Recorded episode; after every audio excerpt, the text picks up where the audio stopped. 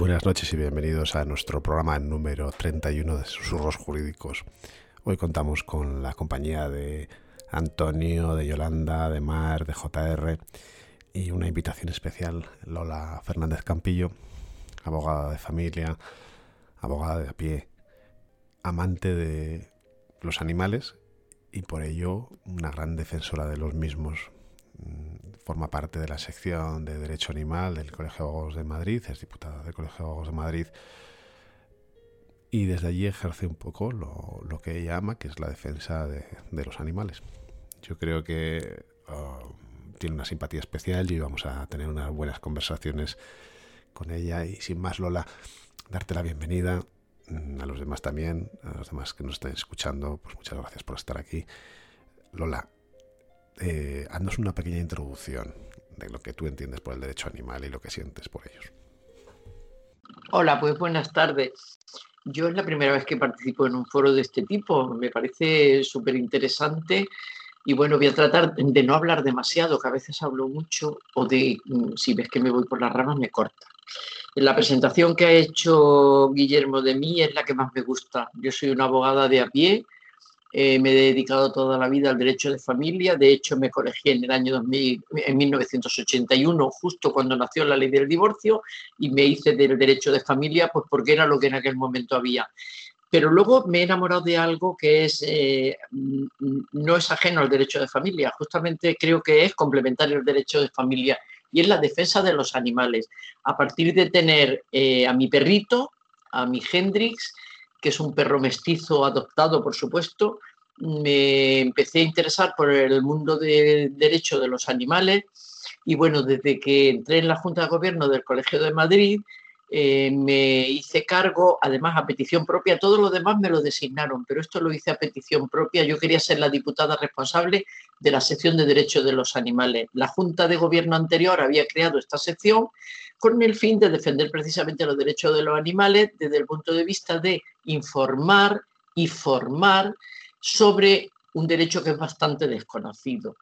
Ahora la sección se ha convertido en algo muy ambicioso. Eh, yo me he propuesto que no me quiero ir de esta Junta de Gobierno sin lograr un SOG sobre derechos de los animales porque me parece que hay mucha ignorancia al respecto y que es importantísimo y responsabilizar a la gente de, la obligación que tenemos todos de proveer de derechos de los animales. Parto de la base de que una sociedad se la reconoce en su progreso por cómo trata a sus animales, lo tengo clarísimo.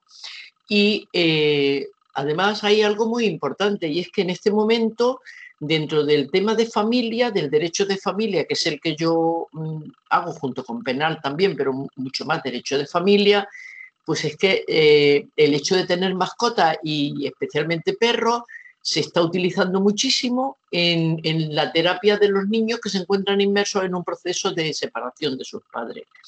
Entonces se le está dando la relevancia que tienen porque son una especie de terapia de grupo. Tener un perrito en un momento así y que los niños se puedan sentir eh, cercanos a ellos me parece muy importante.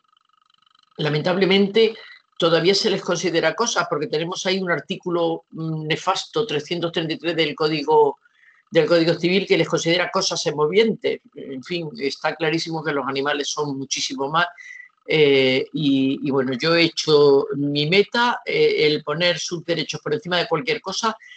Hablo de derecho de familia porque es el que más o menos yo voy a, tratar y de las medidas que se tienen últimamente en derecho de familia con respecto a los animales. Pero desde luego en derecho penal yo estoy reivindicativa porque yo creo que se tiene que modificar el Código Penal para recrudecer esas penas, para hacer que se cumplan y para que no sea lo mismo eh, maltratar e incluso llevar a la muerte a un perrito que a 10 y se considera como si fuera solo uno. Entonces creo que tenemos muchísimo camino por andar, pero desde luego yo lo he empezado y no lo pienso parar. Hoy hablando con el grupo de ciudadanos que lo hemos recibido en el ICANN de la Comunidad de Madrid, una de las reivindicaciones, aparte del turno de oficio y aparte del derecho de familia y del trato de los juzgados y demás, yo he planteado el tema de, del derecho de los animales, me parece fundamental. No quiero acaparar todo, creo esto es más o menos lo que yo quiero que sepáis de mí así de entrada, los que no me conocéis. Quiero dar paso a otros compañeros y, cuando queréis que hable y cuente, me lo decís. Pues Si quieres, eh, Lola, voy a empezar con Mar, porque es la que, como has hablado mucho de las guardias y custodias, de las guardias y custodias ya no de los animales, sino de la influencia de los animales en, eh, en, los, niños. Mar, yo sé que tú, eh, yo no sé si has llegado ya a presentar algún convenio con guardia y custodia de perros, pero yo creo que, si no nos ha pasado es de casualidad, porque yo creo que es una de las cosas que cada vez se lleva más, ¿no? Hola, buenas a todos. ¿Qué tal, Lola? Encantada de que estés aquí con nosotros. ¿eh? Es un honor que lo sepa. Eh, yo todavía no he llegado a presentar, pero es un tema que sigo muy de cerca porque yo también soy la diputada responsable, una de las diputadas responsables de la Comisión de Derecho Animal de Mica Sevilla. Entonces, mm, hace nada, de hecho, hicimos unas jornadas referentes a esto. Tuvimos a, una grandísima letrada a nivel nacional, que todos conocéis seguro, que era María Pérez Galván, y a nuestra compañera Lola, otra Lola, que, que, bueno, que es una entregada absoluta en vocación y sentimiento a la defensa de los derechos de los animales. Entonces estuvimos tratando precisamente el tema. María eh, afrontó un poco el tema de los animales dentro del derecho de familia y Lola tocó otro. Es que aquí hay que diferenciar, porque claro, ¿qué pasa?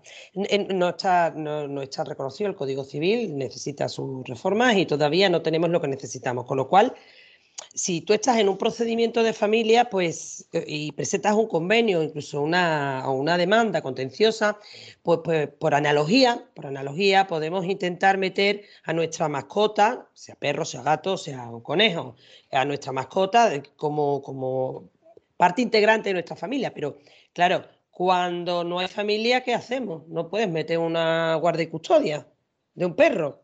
Entonces te tienes que ir al derecho civil. Claro. Entonces, Lola habló un poco de esa parte civil y María, aquello fue fantástico. De hecho, yo os animo, creo que está colgada en YouTube, en ICA Sevilla, os animo a que la veáis porque es impresionante la cantidad de sentencias.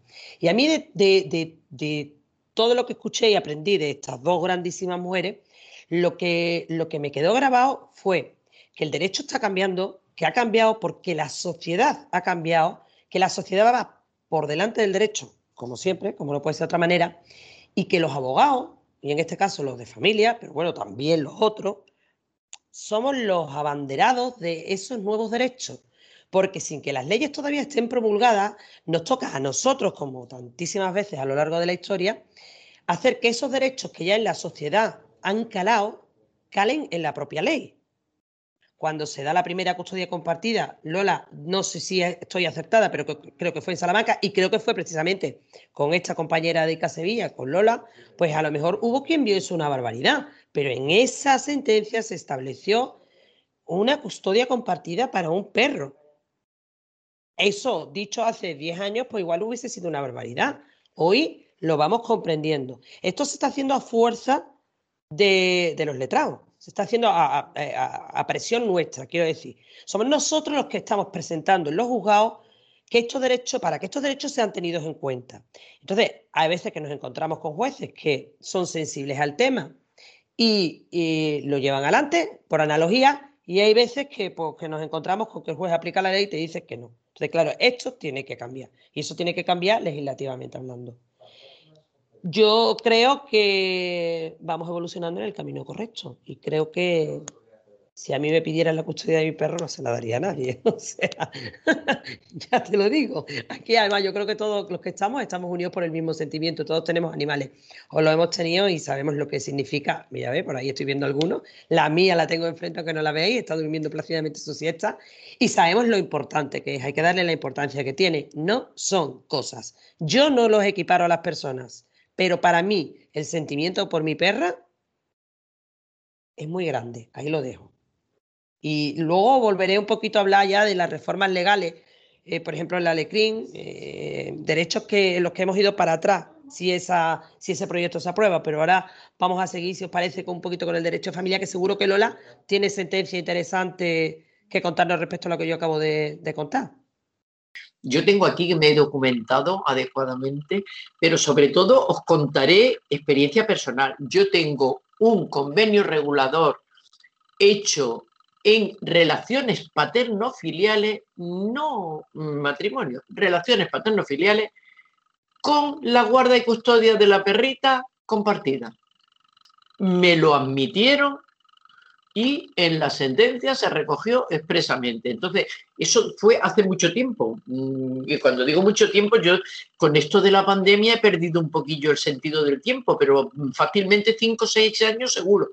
¿Eh? Entonces, creo que es una de las primeras sentencias que hubo así.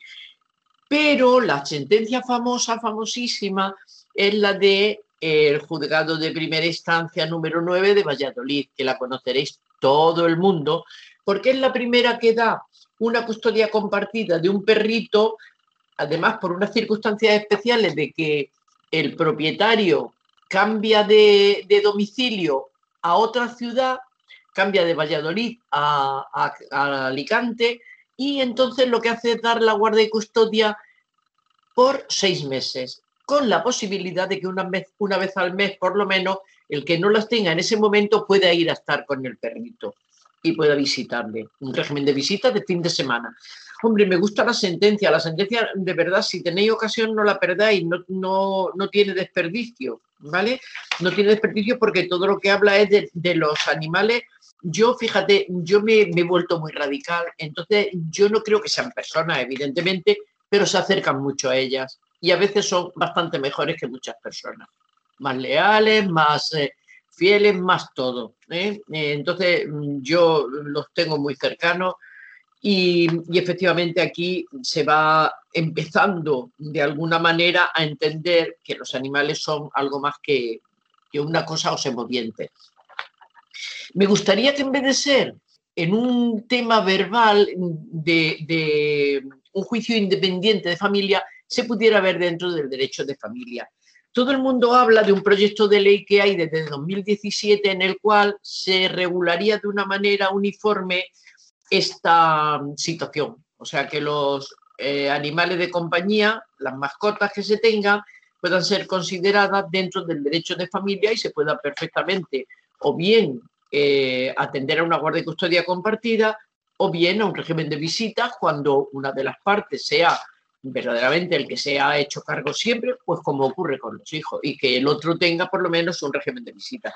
Hay un artículo perfecto de Magda Oranic, que es una compañera que no sé si la conocéis, de Barcelona, que ella es muy activista por el derecho de los animales y por el derecho de familia, una persona además adorable y encantadora, con la que tengo muy buena relación, y hace un comentario sobre una sentencia de la sección 12 de la Audiencia Provincial de, de Barcelona, en la cual no se, no se da guarda y custodia porque se dice que, bueno, que no son materia, que no está previsto en el Código Civil, etcétera, pero en cambio hay un voto particular de Bayo, que le conocéis al magistrado, que es extraordinario, y en ese voto particular dice que la audiencia provincial se debería de haber pronunciado dentro del proceso de familia, considerando que los animales, efectivamente, tal como se recoge en la propia sentencia, son seres sintientes. Para mí esa es la clave. O sea, desde el mismo momento en que son seres sintientes, eh, los animales tienen que tener la posibilidad de que sean contemplados no como una propiedad, no porque yo soy el que lo he comprado y soy el que tengo derecho a ello, sino como parte integral del derecho de familia. Y como parte integral del derecho de familia tienen una serie de prerrogativas que tienen que ser contempladas dentro del proceso de familia estoy viendo que el famoso proyecto de ley eh, que mm, es una proposición de ley de 13 de octubre de 2017 de modificación del Código Civil, ley hipotecaria de procedimiento civil sobre el régimen jurídico de los animales, está en stand-by. Claro, tenemos tanta movida en el mundo de la política que hay otras cosas y esto se ha quedado en un segundo plano. A mí me parece que sería importante darle un impulso que los partidos políticos tienen que ser sensibles a ello y que en esta ley además se consideran los animales como seres sensibles, reconociendo como principio general y constitutivo que debido a su incorporación en el Tratado de Lisboa, es decir, que a nivel europeo ya se considera a los animales como seres sensibles y como objeto de derechos.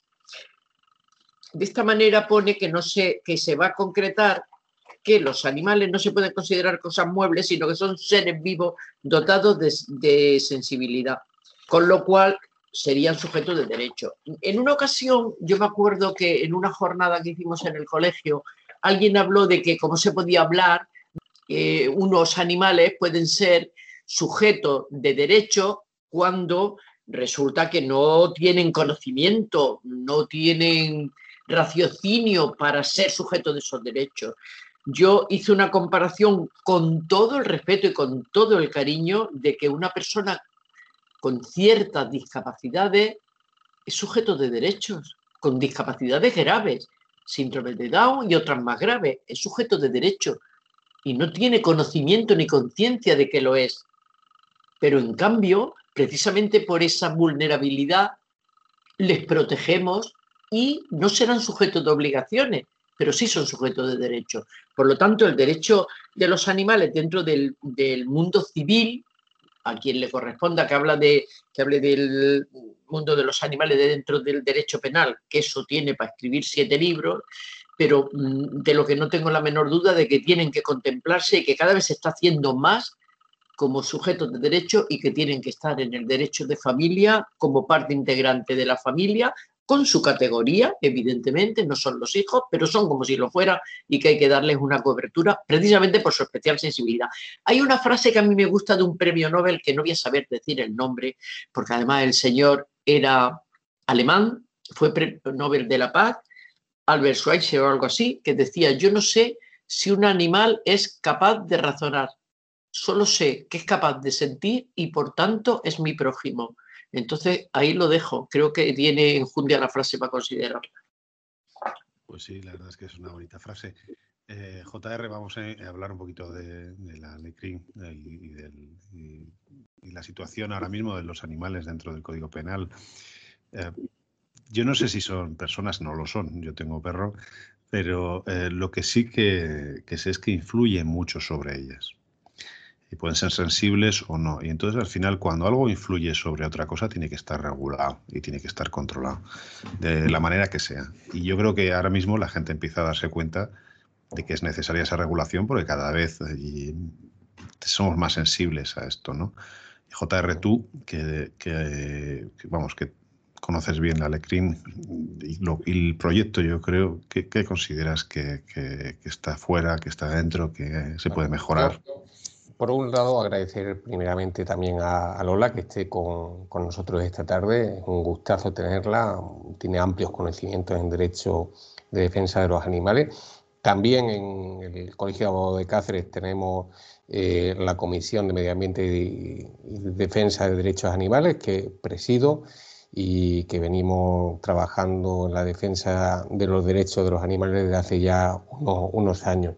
Eh, Ciertamente, antes de entrar en el ámbito penal, yo creo que es imprescindible eh, dar ese paso en el ámbito civil, porque si resulta que los animales eh, tienen protección en el ámbito penal, también la tienen en normativa administrativa, en una materia tan amplia y tan importante como es el derecho civil, resulta que aparecen como cosas. Y es verdad que en el año 17 Hubo un proyecto de ley impulsado, si no recuerdo mal, por el Partido Popular, en el cual pues, se pretendía, como ha, como ha señalado Lola, ¿verdad?, reformar el concepto mismamente mm, del animal, entendiendo lo mismo como ser vivo dotado de sensibilidad, eh, como seres sintientes, ¿verdad?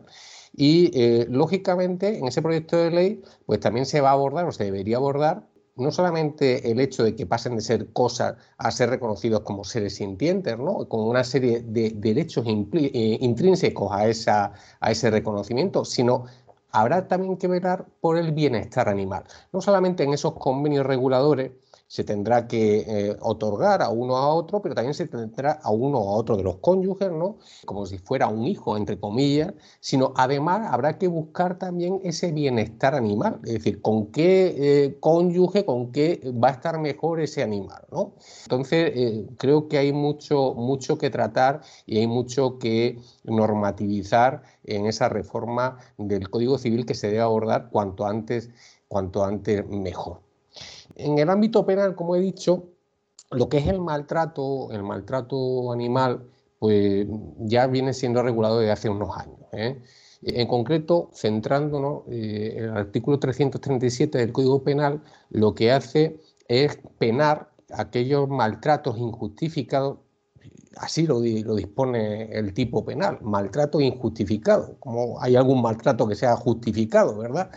Pero aquel maltrato injustificado que cause lesiones o menoscaben gravemente la salud o someta a explotación eh, sexual. Pero ojo, en el tipo, que ya sabemos que el Código Penal eh, siempre se tiene que interpretar de forma restrictiva, no se puede hacer de forma extensiva, solamente es cuando ese maltrato va dirigido a animales domésticos, animales amansados, animales habitualmente que están domesticados y cualquier animal que no viva en estado salvaje. Entonces, claro, ciertamente, ciertamente yo creo que ahí eh, hay un problema. Hay un problema y es que se obvia toda otra serie de animales, que son los animales salvajes, eh, a los cuales sí se les puede maltratar a, placer. Eh, yo recuerdo hace unos años, hace dos, tres años quizás, que apareció como unos cazadores iban dando tiros a un animal, haciéndole sufrir, agonizando, matándole poco a poco, o como otros tiraban a un jabalí por un barranco, y, quedaba el jabalí herido, agonizando durante horas hasta que, moría el animal. ¿no? Yo creo que eso debe ser, por supuesto, protegido y debe ser perseguido y tipificado. Yo eh, eh, entiendo, desde mi punto de vista, por supuesto, rebatible y, jurídicamente eh, lo, podemos, lo podemos debatir, pero yo entiendo que cualquier animal vertebrado debería estar recogido y amparado en ese artículo 337 del Código Penal igualmente creo que las penas a lo mejor se quedan cortas. Antes eh, apuntó Lola eh, en efecto, estamos hablando de penas por el maltrato de tres meses a un año de prisión, que uno puede decir, coño, pues es mucho, ¿no? Tres meses a un año, ¿no? Es mucho, pero yo creo que en relación con otros códigos y otras regulaciones nos quedamos cortos en cuanto a ese tipo de penas. Es verdad que se amplía cuando si el animal maltratado sufre la muerte, ¿no? Que ya se eleva de seis meses a 18 meses, pero entiendo que se debería elevar hasta los 24 meses al menos de prisión eh, en caso de muerte, es decir, para que eh, la gente entienda que, eso conlleva una responsabilidad y una posible incluso privación de libertad, acción de la custodia de esos animales cuando se maltrata. Yo, JR, te, introduzco variables. ¿Por qué dices que tienen que ser tan eh, fuertes esas penas? Yo por lo menos lo he visto en muchas películas, muchas series eh, y sé que se inicia por ahí. Es decir, la violencia de una persona o eh, la exposición o el ejercicio de determinada violencia sobre animales puede dar paso a violencia sobre personas.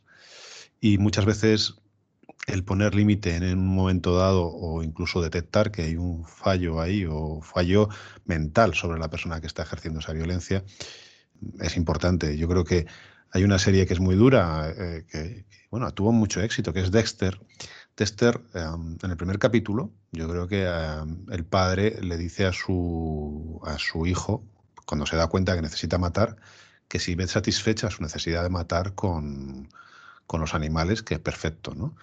Y que, y que si no, pues que lo tendrá que usar para matar a gente, para matar a gente que hace el mal. O sea, es em, al final es, es, eh, diabólica esa serie, en el sentido de que está justificando que a un asesino, ¿no?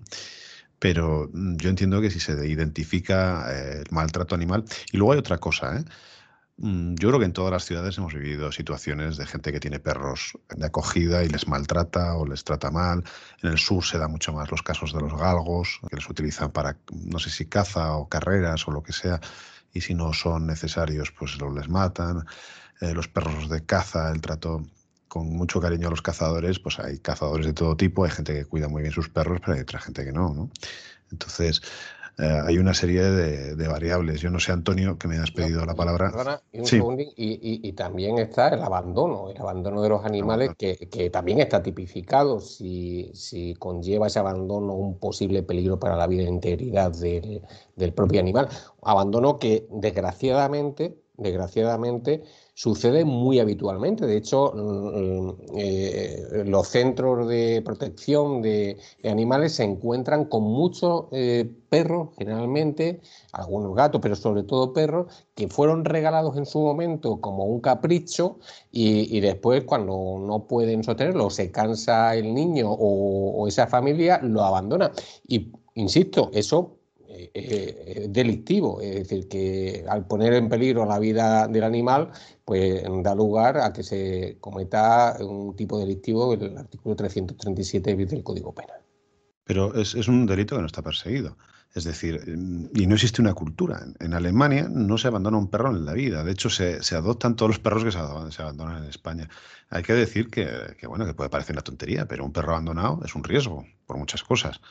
Pues porque puede tener hambre y atacar, puede eh, tener un accidente de tráfico y ser el causante de un accidente grave y él eh, morir en ese accidente también. O sea, hay mucha, mucha, mucha, mucho tema. Y luego, mm, culturalmente, yo y Lola vive en Madrid, yo me pongo enfermo en Madrid. Yo tengo un Miguel, pero yo en Madrid veo unos perros que no son para la ciudad y les llevan atados. O sea, ves perros que necesitan mover, que necesitan 30 kilómetros, 20 kilómetros y les ves en el centro de Madrid y dices, pobre perro.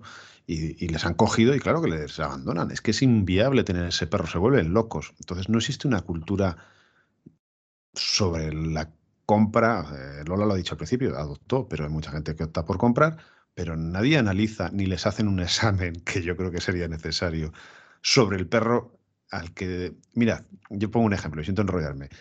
Aquí en la protectora les hacen un examen a la gente que va a coger el perro de la protectora. Les van a ver su casa, que la gente se ofende. Dice, ¿por qué tienen que ir a ver mi casa? No, no, quiero saber en qué condiciones vas a tener el perro. Quiero saber para qué, dónde vas a estar, cómo vas a estar. ¿Por qué? Porque no te voy a dar un pastor alemán para estar metido en el centro de Burgos, que sí que podría ser, porque Burgos es una ciudad que, que pero bueno. Pero en el centro de Madrid, un Beagle se vuelve loco porque un Miguel necesita correr, necesita oler, necesita estar suelto, necesita libertad. Claro, a mí cuando me dijeron, nuestros perros en Madrid están locos, digo, no me extraña, yo también estaría loco si me tienen encerrado en una cocina. Entonces, nos falta muchísima cultura, que si nos tenemos que introducir con la base de código penal, pues bien, pero, pero es, más una cultura, y, igual leyes administrativas que te obliguen a, a, esto.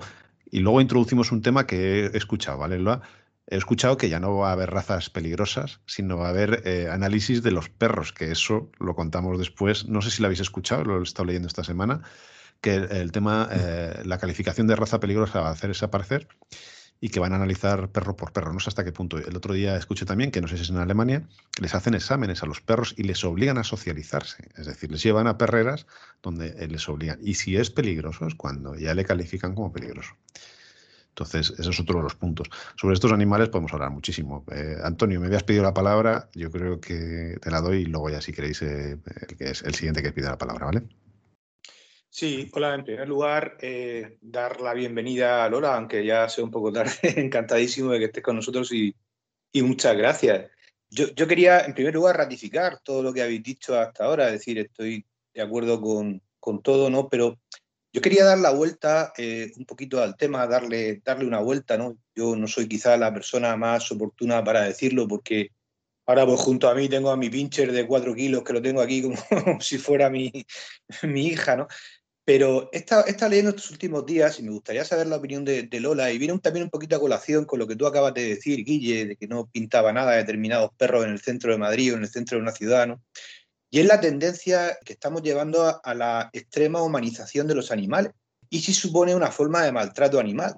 He leído e, esta última semana varios artículos de tolos, eh, varios artículos de, veterinarios, en los que vienen denunciando, claro, como todo esto es un fenómeno incipiente ahora mismo, afortunadamente, que se está desarrollando cada vez más, toda esta conciencia, ¿no? Quería preguntarte, Lola, si al final esa humanización excesiva de las, de las mascotas no deja de ser, como, como dicen algunos etólogos, una forma de maltrato, porque el animal deja de sentirse animal y sufre psicológicamente. ¿Cuántos perros hemos visto con obesidad por la calle porque les dan de comer todo lo que, lo que tenemos? Eh, ¿Cuántos perros vemos vestidos de rosita con dos plumas que, y con una gorra? Es decir, obligados, sometidos a, a tener comportamientos que no son propios de un, eh, de un animal, ¿no? Es decir, el perro necesita ser gregario, tiene que ocupar el lugar que tiene que ocupar y necesita una serie de condicionamientos para ser, para ser feliz, ¿no? Incluso solamente, y concluyo Lola, me, pareció apasionante porque no sé exactamente si son neurólogos o son etólogos eh, que habían estado practicando escáner a determinadas eh, mascotas, pues habían dejado de reaccionar, o sea, su cerebro ya no se activaba de la misma manera que, otros perros que sí tenían una vida normal de perro, entre comillas, ante reacciones que deberían de tener. Es decir, al final, eh, eso no es también una forma de maltrato hacia el animal porque, porque deja de saltar, Lola, lo, cual le produce necesariamente infelicidad. No sé lo que opinas tú. Hombre, yo simplemente mm, pongo la comparación. Mi perrito estaba abandonado en una finca en, junto con un hermano suyo, eh, en una finca en Extremadura. Los habían dejado allí tirados, abandonados, recién nacidos, y su futuro era muy incierto, muy incierto. En casa, mi perro es un perro mediano, pesa unos 24, 25 kilos. En casa está como un rey, pero como un verdadero rey, hace lo que le da la gana, va donde quiere, se mueve todo lo que quiere. Cuando él quiere jugar, yo tengo un pasillo de 14 metros, no tengo el retiro, aunque lo tengo al ladito, pero tengo un pasillo de 14 metros. Y cuando él quiere jugar, viene y me trae su juguete, plap, a jugar. Y juegas, te aseguro que juega porque se pone pesado y juega. Eh, es el rey del sofá, es el rey de las camas, tiene camas en todas las habitaciones y luego cuando salimos sale donde quiere, va donde quiere, tiene que ir atado porque en Madrid la normativa es esa pero yo me, pongo a pensar, mm, está completamente pendiente de, lo que hago, de lo que digo, de cómo voy. Mm, yo soy muy independiente, mm, quiero decir, no estaría encima de él, es él el que está pendiente mirando a ver qué quiero, a ver qué hago, a ver qué cojo y luego mm, los fines de semana intentamos salir a retiro, ahora no, porque no está el retiro para salir, ni están las cosas aquí para eso, pero normalmente sale a retiro, eh, mm, trota, camina y quitando el pequeño detalle de que va atado, pero yo le llevo con cuerdas largas, también hay que decirlo, yo me pongo a pensar lo que te digo, ¿cuál sería su vida si yo no le recojo? Probablemente ya ni estaría, y cuál es su vida ahora mismo en la que vive como un verdadero rey. Esa es la diferencia. Hombre, lo que no me parece normal es que en un piso de Madrid de 90 metros, como yo tengo, tuviera un perro de, 60 kilos, que los hay, o un perro grande, o un perro que necesite mucha actividad. Mi perro es un mestizo, se ha acomodado magníficamente y de verdad que, que, en fin, yo le encuentro que está fenomenal, fenomenal. Y cuando vamos a Galicia, por ejemplo, él se comporta exactamente igual. Él allí podría tener mucha más facilidad de salir, entrar y hacer lo que... Y en cambio está allí con nosotros porque se ha acomodado a esa vida y está feliz. La otra disyuntiva era probablemente que no estuviera o estuviera en malas condiciones, porque ya vemos cómo están los perros abandonados. O sea, es que me parece tremendo. Esa, esa es la pregunta. ¿Cómo están mejor? ¿Están mejor dejándolo a su aire? ¿A sobrevivir? Si sobreviven, yo creo que yo le estoy dando la mejor vida posible creo yo. ¿eh? Eh, claro, Lola, pero es que yo no, yo no me refería exactamente a eso. Quizás no he sabido explicarme de forma, de forma correcta. No, no, no, no, no me refería a eso. Evidentemente, claro, con el ejemplo que estás poniendo no tiene ni punto de comparación. Eh, quería decir, ah, no, yo me refería, Lola, si la excesiva humanización, lo que te digo que he podido leer en cuanto a los científicos, ¿no? Supone una forma, entre comillas, también de maltrato animal, porque muchos de ellos dejan de sentirse tales animales o dejan de comportarse como, como tal. Eso es absolutamente distinto a lo que tú estás planteando. Quizás yo no me he sabido. No, pero probablemente yo no, te, no he captado lo que tú querías decir. Quiere decir los que le disfrazan y les ponen cosas y les ponen un abriguito. Eh, efectivamente, efectivamente, los que no dejan que su perro se comporte como tal perro. Es decir, eh, lo tienen eh, como una persona más y no es una persona y el perro necesita sentirse perro. Pero no, no es una persona porque tú lo quieras menos, sino porque el perro necesita sentirse perro. me imagino que sí, de hecho, las personas no solemos ir, que yo le llamo rastreator, mm, buscando por todos sitios, oliendo a todos, digo, ya salgo con rastreator. Eh, a cada perrito que encuentra o a cada perrita tiene que darle el hola, y o sea, mm, quiero decir que también depende, hombre, si, si le pones 300 cosas que el perro no se pueda ni mover, pues entonces a lo mejor sí, pero si no, mm, no sé, Yo, le tengo humanizado, ¿eh? Yo le tengo humanizado porque le quiero. Mira, me despido en casa y digo a mi hijo y a su chica que viven conmigo de momento, que les va a durar dos desayunos, pero de momento está. Adiós, Josi, adiós, Vicky, a mi perri. Adiós, cariño mío precioso, que ya vengo enseguida. Le tengo humanizado totalmente. Humanizado por encima de mi hijo. No, lo puedo evitar, es que me ha sensibilizado me ha hecho mejor persona, me ha cambiado la manera de ver la vida. Lola, yo creo que el problema de la evolución de, lo que dice Antonio es un poco lo que vemos en Japón o en China, que yo creo que hay perros que les obligan a andar en dos patas con una mochila en la espalda y no sé qué. O sea, yo creo que eh, hay veces que se nos va de las manos. Yo he visto aquí a una perra que la ponen cuatro zapatos cuatro zapatos y, salía en la televisión como que mona y la señora vendía los zapatos de la perra. Digo, pero bueno, pobre perra. Eh, eso, ya es fuera de lo común. Por eso, que yo creo que hay veces que se nos va un poco a, los extremos, ¿no? Que somos eh, extremistas. Yolanda, que, eh, que, no has hablado todavía y querías hablar, comentar algo. Er, era sobre esto, que, efectivamente, que a, ver, lo que entiendo que por donde iba Antonio, la pregunta de Antonio, en absoluto es lo que, lo que tú sientes, Lola, por tu perro, porque lógicamente todos tendemos, el cariño te lleva pues eso, a humanizarlo, a considerarlo parte de tu familia, porque es tu familia. Pero bueno, yo entiendo que se refiere pues eso, a esos casos extremos que yo comentaba también, pues un capítulo de una serie que vi ayer mientras cenaba, que incluso la veterinaria del perro decide hacer un secuestro sobre ese perro para liberarlo y entregárselo a una persona que lo atienda, pues con cariño y como su familia, pero como un animal, porque el perro eh, tenía una depresión medicalizada, o sea, diagnosticada por su veterinario totalmente, porque, porque no era capaz de sentirse, pues eh, independientemente de que se sienta acogido en la familia, no era capaz de sentirse como, como un perro, ¿no? Entonces yo creo que un poco eh, es ese el, el hilo de, de, la distinción entre, entre uno y otro, no, no otra cosa. O lo que decía Willy de los cuatro zapatitos. O sea, que, que, ponerle un, impermeable al perro cuando lo sacas a llover, bueno, pues, pues llueve, pues es algo lógico y normal, pero claro, ponerle el modelito y las cosas estas que vemos en algunos personajes famosos con los collares de brillantes y todas estas cosas, pues bueno, parece un poco ciertamente desorbitado, pero nada más. Mar, tú no le pones collares, ¿no? Al, a, tu, a tu perrita. Bueno, bueno, yo humanizo a mi perro igual o más que Lola. Mm, collares no sé, pero claveles en el pelo, alguna feria de Sevilla se ha fotografiado. ¿Para qué voy a decir que no?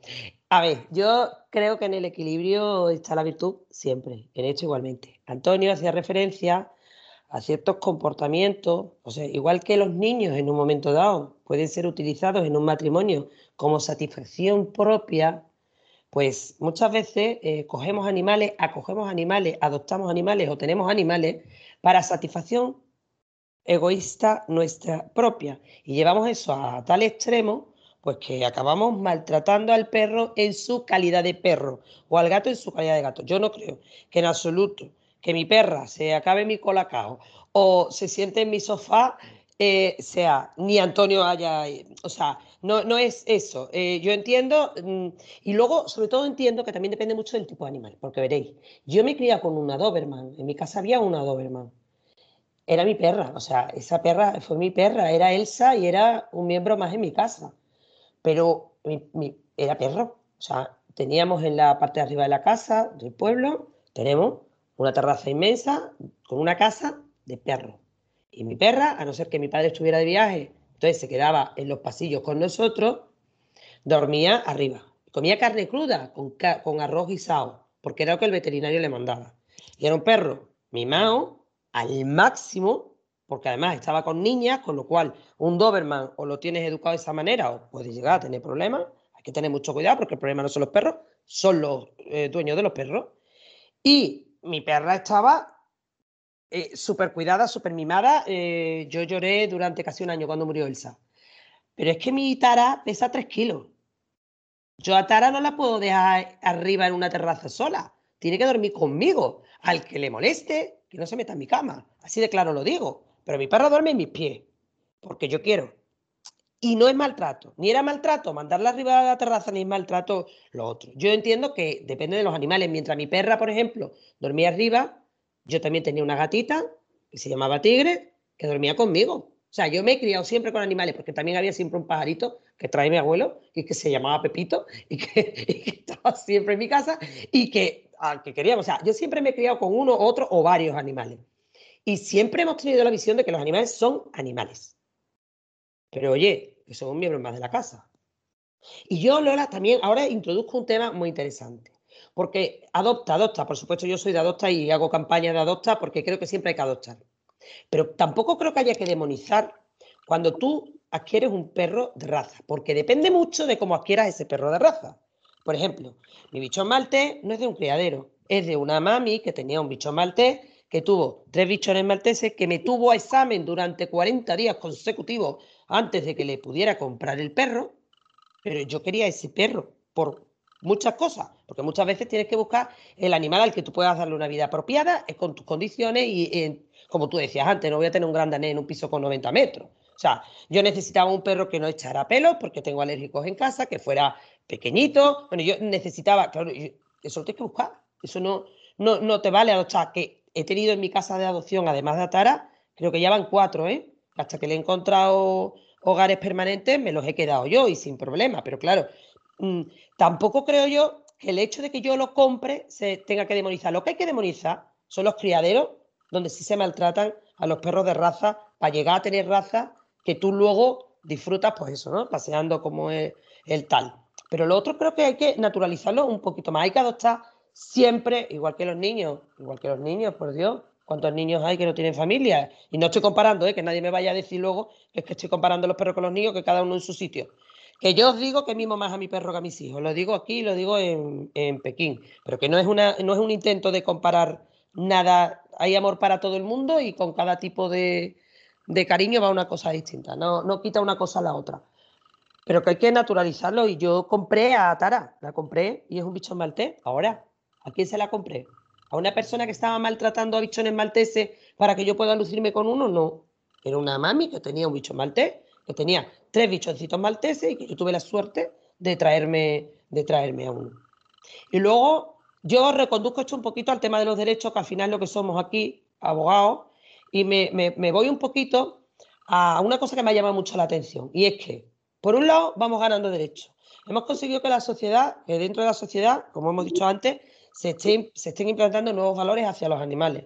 Y nos encontramos con un proyecto de ley de juiciamiento criminal que, si no me equivoco, porque he leído en varios artículos, nos ha dado un paso para atrás bestial.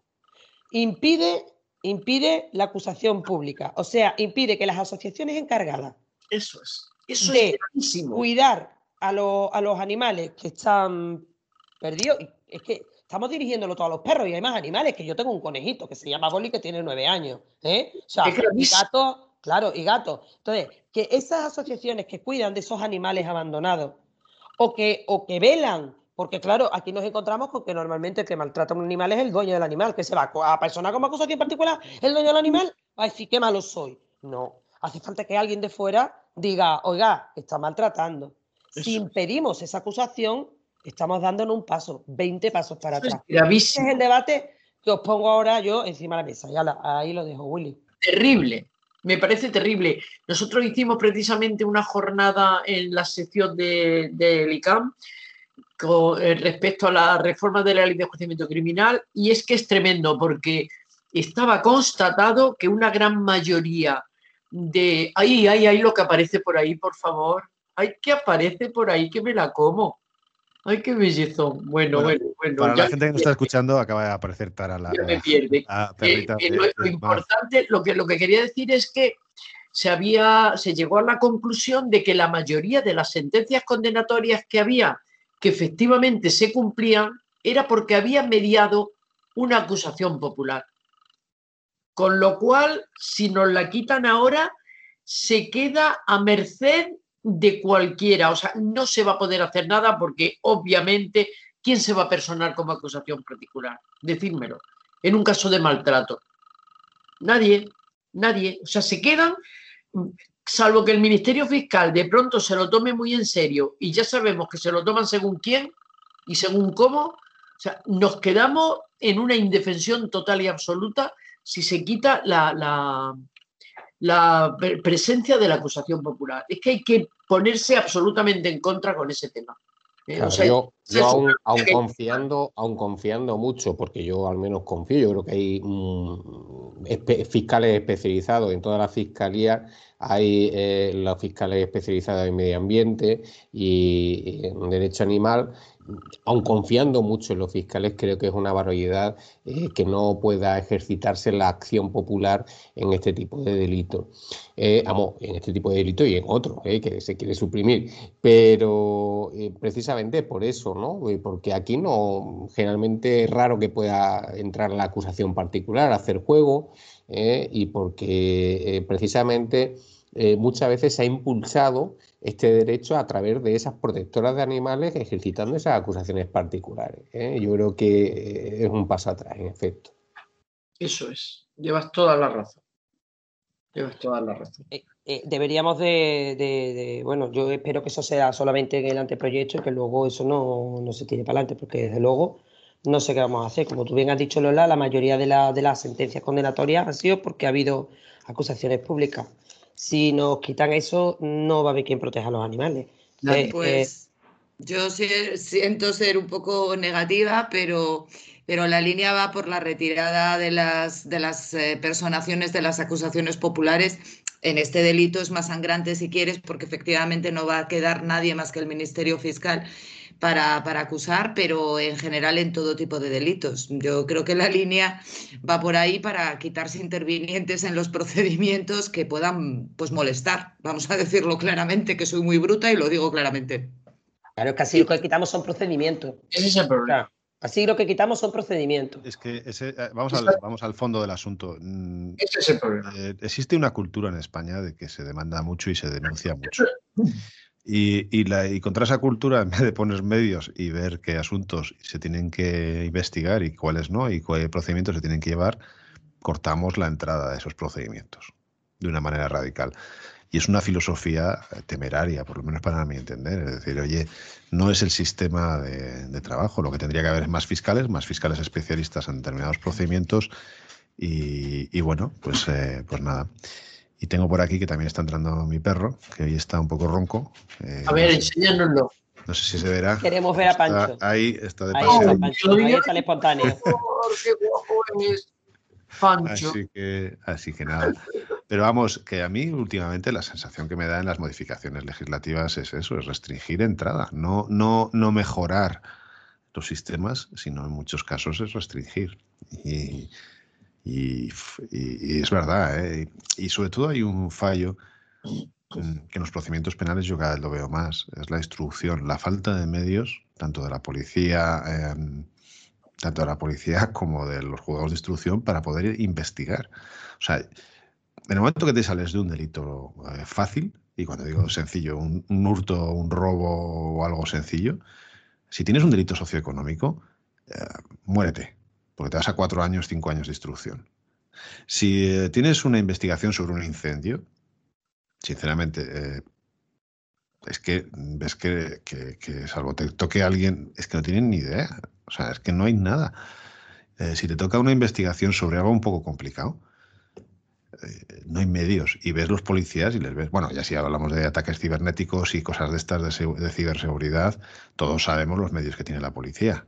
Ah, que es que pones la denuncia y se archiva, es, más pasar al seguro.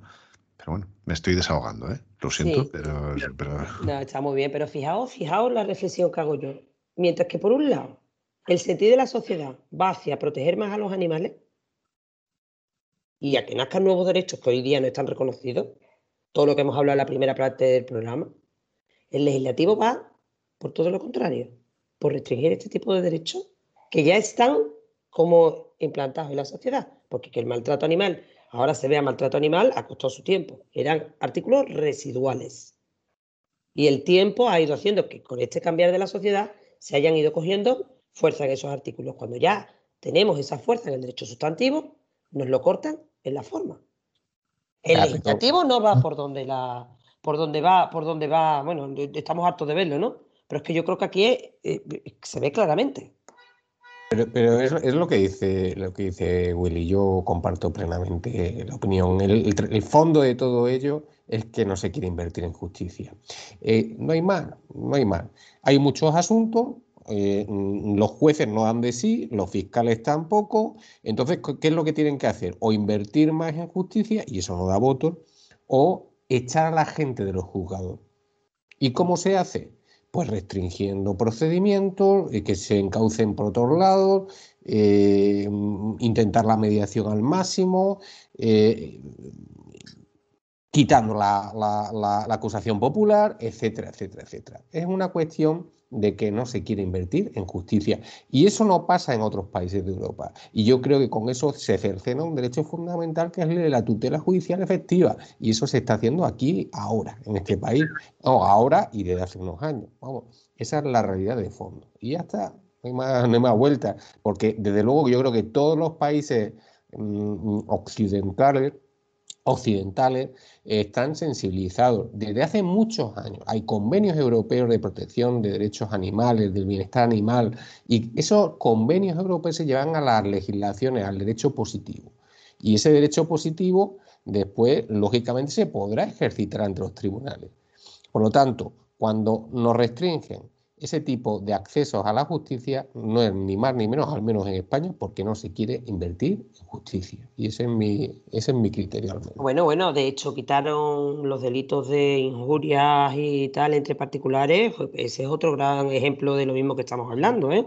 No, es saliendo un poco del derecho animal, pero efectivamente...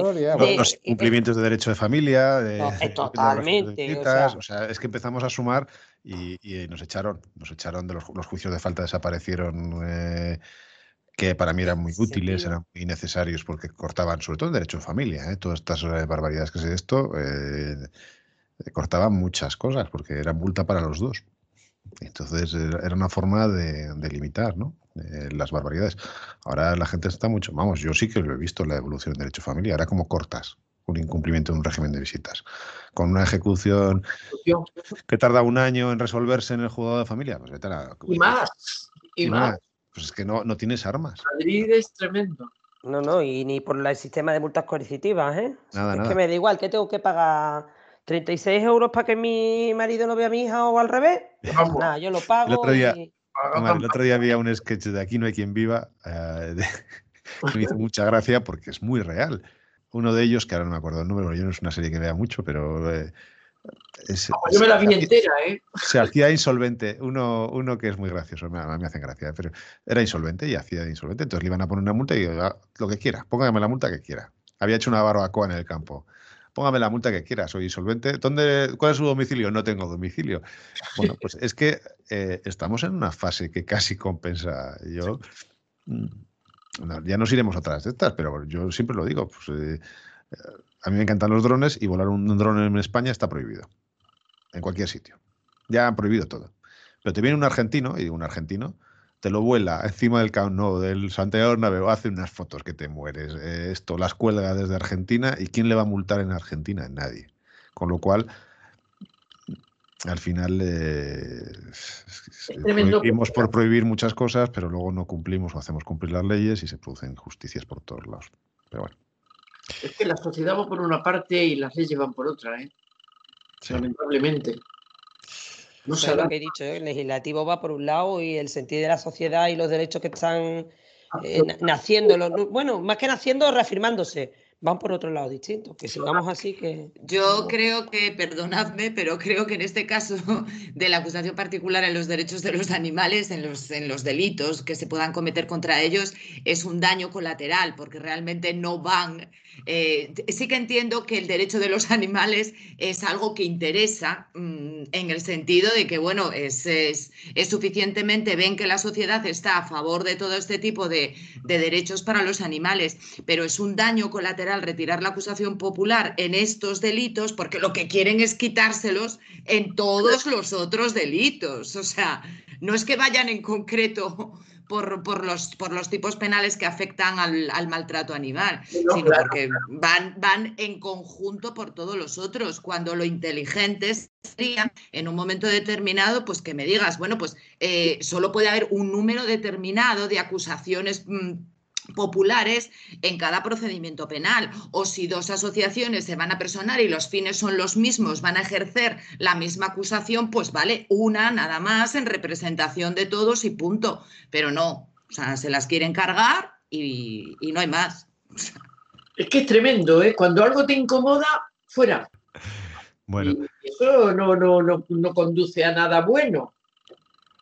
pues em, sintiéndolo pues mucho, tenemos que llegar al, final del programa. Agradecerte, Lola, muchísimo que hayas estado esta noche con nosotros. Eh, pues, eh, Habéis hecho un gran honor. Tendremos que, repetir, tendremos que repetir. Tenemos que repetir porque hay mucho que hablar. Sí, Yolanda. Justo veros, ¿eh? que desde Barcelona no nos habíamos visto. Eso. que os sigo. y nada, y dar las gracias a, Yolanda, a Mar, a JR y a Antonio por haber estado hoy con nosotros otra noche más. Y, bueno, pues que nos, escucharemos en el siguiente programa, que no saldrá dentro de 15 días.